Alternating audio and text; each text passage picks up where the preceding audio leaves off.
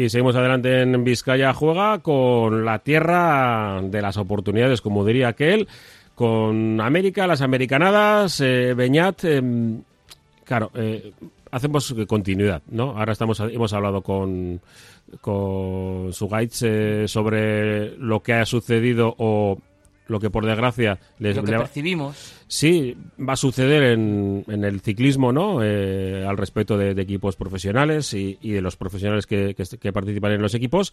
Y en América, pues, sucede eh, pues tres cuartos de lo mismo. Eh, hoy vamos a hablar también de NBA porque yo creo que también es interesante, aunque ya sabéis que todos, Beto Pullita, eh, todos los martes por la noche tenéis en, en Twitch, en el Twitch de, esta emisora de Radio Popular, RATIA eh, Munduan, y pues ayer hablamos largo y tendido, por cierto, con es Sergio el programa que yo escucho y veo cuando hago la casa los miércoles. Sí, yo sé que es... Eh, el horario nos lo tenemos que replantear, porque es un poco tarde, el día de la noche y siempre cosas, pero bueno, como lo puedes ver en, diferido y también en, nuestra página web, en radiopopular.com lo tenéis eh, seguramente mañana, eh, pues bueno, pues eh, hemos hablado con Sergio Sánchez de su etapa en, Utah y precisamente de Utah, pues ahí tuvimos a, bueno, pues hay varios jugadores rusos y eh, ucranianos, pero fíjate, eh, yo recordaba a Kirilenko, ¿no?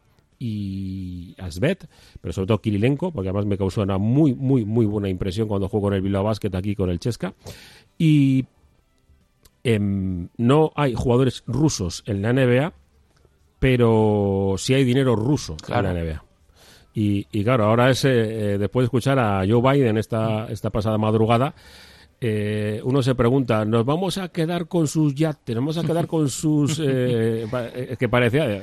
sí, era un poco una lista, ¿no? Sí, no sé, hay veces que, yo creo que, todos quieren hacer el discurso de, mm, del primer ministro británico, ¿no? De, mm. de Churchill.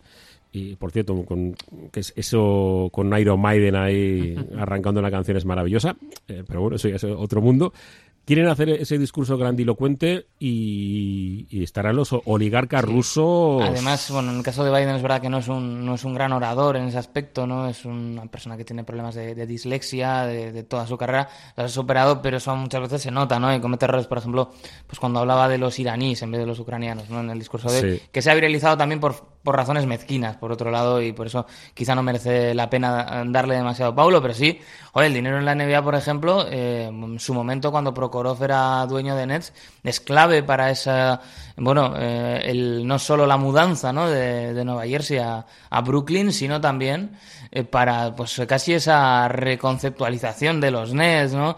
Esa estética y cómo, lo, cómo todo cambió. De hecho, cuando hacían eh, bueno, un programa ¿no? que seguía pues semana a semana a una franquicia, que va cambiando todos los años, y ese año hacían Nets y se podía ver mucho el, día a día de, de, Prokhorov. Seguramente donde más se note el impacto de la tensión con Rusia es en la NHL, por aquello que, claro, es un deporte, el hockey hielo, eh, que tiene mucho arraigo en Rusia y que hay grandes jugadores en la NHL eh, que son eh, rusos. ¿Quién es el mejor? Alex Ovechkin el jugador de Washington, es toda una leyenda de la liga, es un tipo que generalmente cae muy bien, mm.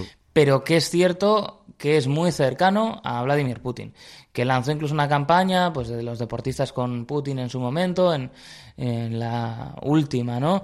Eh, pues eh, última vez, ¿no? Que, Putin se, enfrentaba a la reelección y, y, claro, mm, desde el momento en el que arranca la crisis en Ucrania, los medios de comunicación